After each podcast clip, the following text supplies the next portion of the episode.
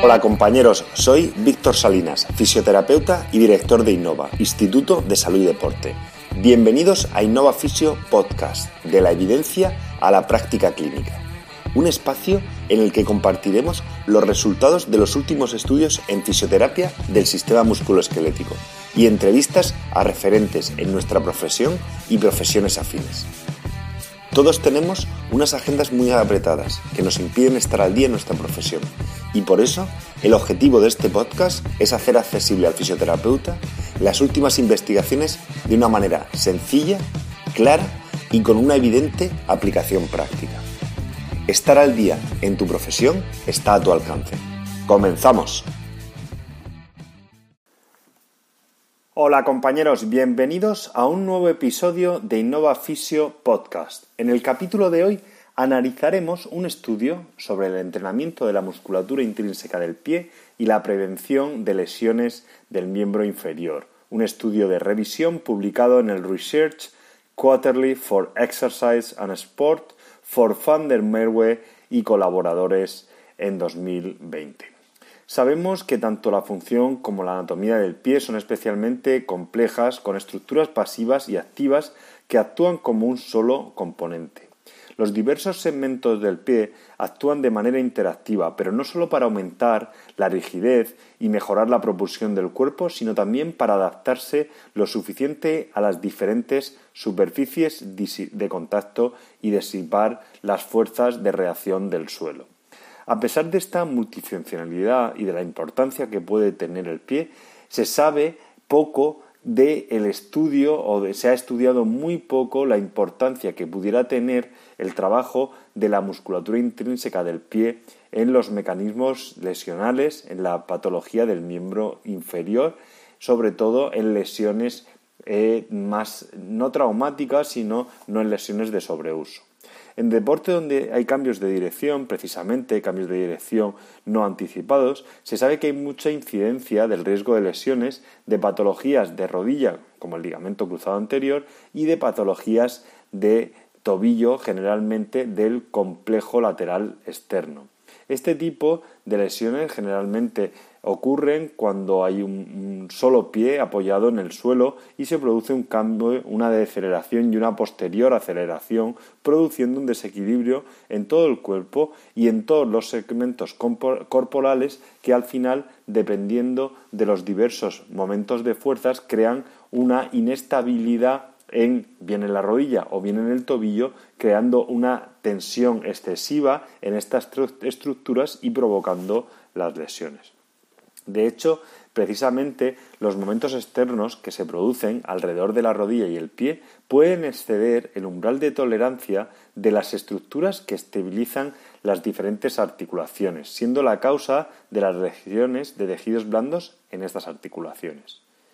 Existen en la literatura diversos programas de prevención que han minimizado la incidencia de las lesiones tanto del cruzado anterior como del ligamento lateral externo del tobillo e incluyen, e incluyen diferentes programas de trabajo neuromuscular, pero quizás se han enfocado fundamentalmente en el core y en el trabajo de estabilidad proximal, no dándole más importancia al trabajo del pie como mecanismo lesional asociado. De eso sabemos que los aterrizajes, las paradas, los cambios de dirección son todos maniobras de cadena cinética cerrada en el que siempre al menos hay un pie en contacto con el suelo y por tanto la estabilidad y orientación y trabajo de esta musculatura podría tener una influencia fundamental en la posición de las presiones del centro de gravedad debajo del pie y podría influenciar los momentos y las fuerzas que actúan en todo el miembro inferior.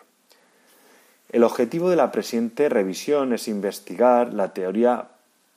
la probabilidad del entrenamiento de la musculatura intrínseca y extrínseca del pie en la mejora de la función del miembro inferior y en la disminución de los factores de riesgo asociados a las lesiones tanto del cruzado anterior como el ligamento lateral externo. Las lesiones del cruzado anterior están causadas por una multitud de factores intrínsecos y no modificables como pueden ser la anatomía, la genética, el sexo, la maduración, el estado hormonal, incluso la geometría de la articulación y lesiones previas del atleta. Factores extrínsecos como la nutrición y la neuromecánica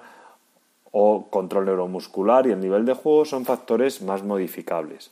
La mayoría de los programas, obviamente, de prevención están destinados a enfocar y cambiar y modificar estos factores extrínsecos. Aquellos sujetos más en riesgo parece ser que disponen de una rotación lateral eh, y flexión lateral del tronco unida a una aducción, rotación interna de la cadera que provoca un ángulo o momento de valgo y aducción, unido a una rotación externa tibial que son las que hacen una influencia determinante en la tensión que va a sufrir el ligamento cruzado anterior. Por tanto, los músculos del core, como los músculos de la cadera, los extensores y los separadores fundamentalmente, son importantes para estabilizar el tronco y las caderas en las rodillas y poder manejar el desplazamiento de las fuerzas en el plano sagital, que se producen en estos sujetos en caso de no tengan la suficiente estabilidad. Sin embargo, también sabemos que un movimiento rotacional es transferido a la rodilla de la parte distal por el complejo del tobillo del pie como resultado del funcionamiento de la mortaja tibio-peronea y por la forma de la articulación talo-crural, que se pueden ocasionar cambios en la aducción y rotación interna de la rodilla, la rotación externa tibial, que es la que provoca un aumento de tensión en el ligamento cruzado anterior. Por tanto, el trabajo en el plano frontal y en el plano transversal también tiene una influencia. Algunos estudios han demostrado que un exceso de pronación dinámica, o mejor aún, la velocidad a la que se produce esta pronación y el control de esta en tareas que en el cambio de dirección podrían estar correlacionadas con un aumento del valgo de rodilla. Las lesiones del ligamento lateral externo del tobillo se refieren a todas aquellas lesiones que afectan a la cara externa del tobillo y que engloba principalmente al ligamento peroneo astragalino anterior, peroneo calcáneo y peroneo astragalino posterior. Aunque en deporte de pista generalmente se producen porque numerosos atletas caen sobre el pie de otro oponente, en deporte de campo también se producen con cambios repentinos de dirección o cambios laterales en los que hay que driblar o atacar o defender a un oponente. De hecho, después del contacto inicial en un cambio de dirección con este tipo de actividades que hemos mencionado, el centro de masa del atleta parece que continúa en la misma dirección si no tenemos la capacidad para controlar tanto el tronco como la pelvis y también la extremidad distal como es el pie. Esto ocurre también en los movimientos de recepción, de salto, que, provocarán momentos de extensión en la rodilla dependiendo de cómo caigamos con la posición del tronco. Por tanto, el tronco se ha estudiado mucho en relación a las lesiones de rodilla, pero parece ser también que la disposición y la orientación de la extremidad distal del tobillo, del complejo tobillo y pie, podría tener una influencia en el plano frontal y transversal tanto en la rodilla como en el tobillo en sí. Podemos sospechar que un mayor control del plano frontal y transversal en el pie podría evitar estos mecanismos de torsión que hacen tan frecuente las lesiones del complejo lateral externo del tobillo. Sabemos que el mayor riesgo del ligamento cruzado anterior parece ser que es el exceso de fuerzas de tensión que se producen por la rotación tibial externa, que provoca un exceso de fuerzas en el ligamento, como hemos mencionado anteriormente, y que está relacionado también con la eversión del pie y la pronación de la subtragalina, y la rotación de toda la tibia que podrían aumentar el riesgo de estas estructuras.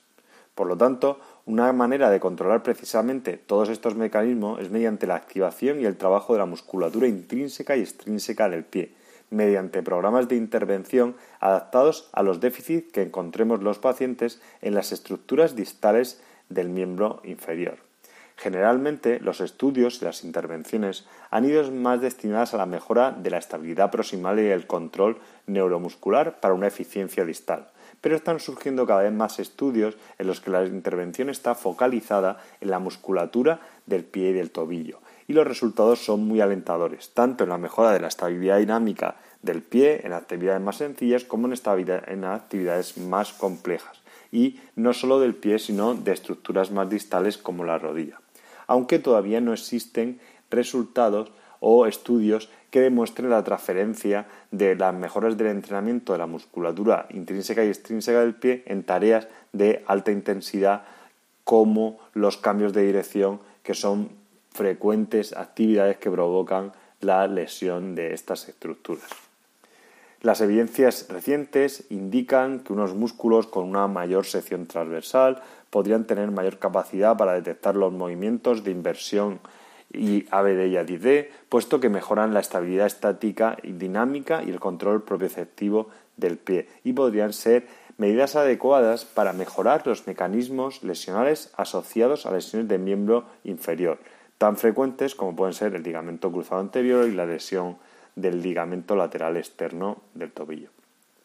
Por ejemplo, en cambios de dirección, para, para, evitar o prevenir el desplazamiento lateral del centro de presiones debajo del pie de manera lateral, se puede hacer un cambio que se produce, que se produce al hacer un cambio de dirección, una estabilización en contracción de la musculatura intrínseca y extrínseca del pie puede ser un, un punto fijo de estabilidad distal para ser en primer lugar, más eficientes en el cambio de dirección y sobre todo para sufrir menos riesgo en estas estructuras por las fuerzas o los momentos de supinación e inversión que van a producir estos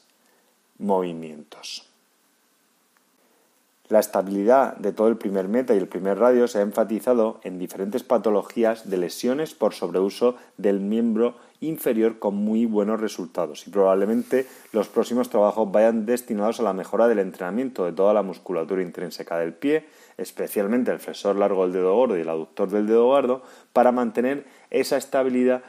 y ese punto fijo distal para evitar la tensión de las estructuras externas del pie en caso de lesiones del ligamento del tobillo y en la estabilidad dinámica de la tibia para evitar esa rotación externa que conlleva una aducción de rodilla y un mecanismo de valgo y disminuir, el riesgo de estas estructuras. Esta revisión concluye o orienta que existen conocimientos teóricos o evidencias teóricas, aunque faltan estudios que eh,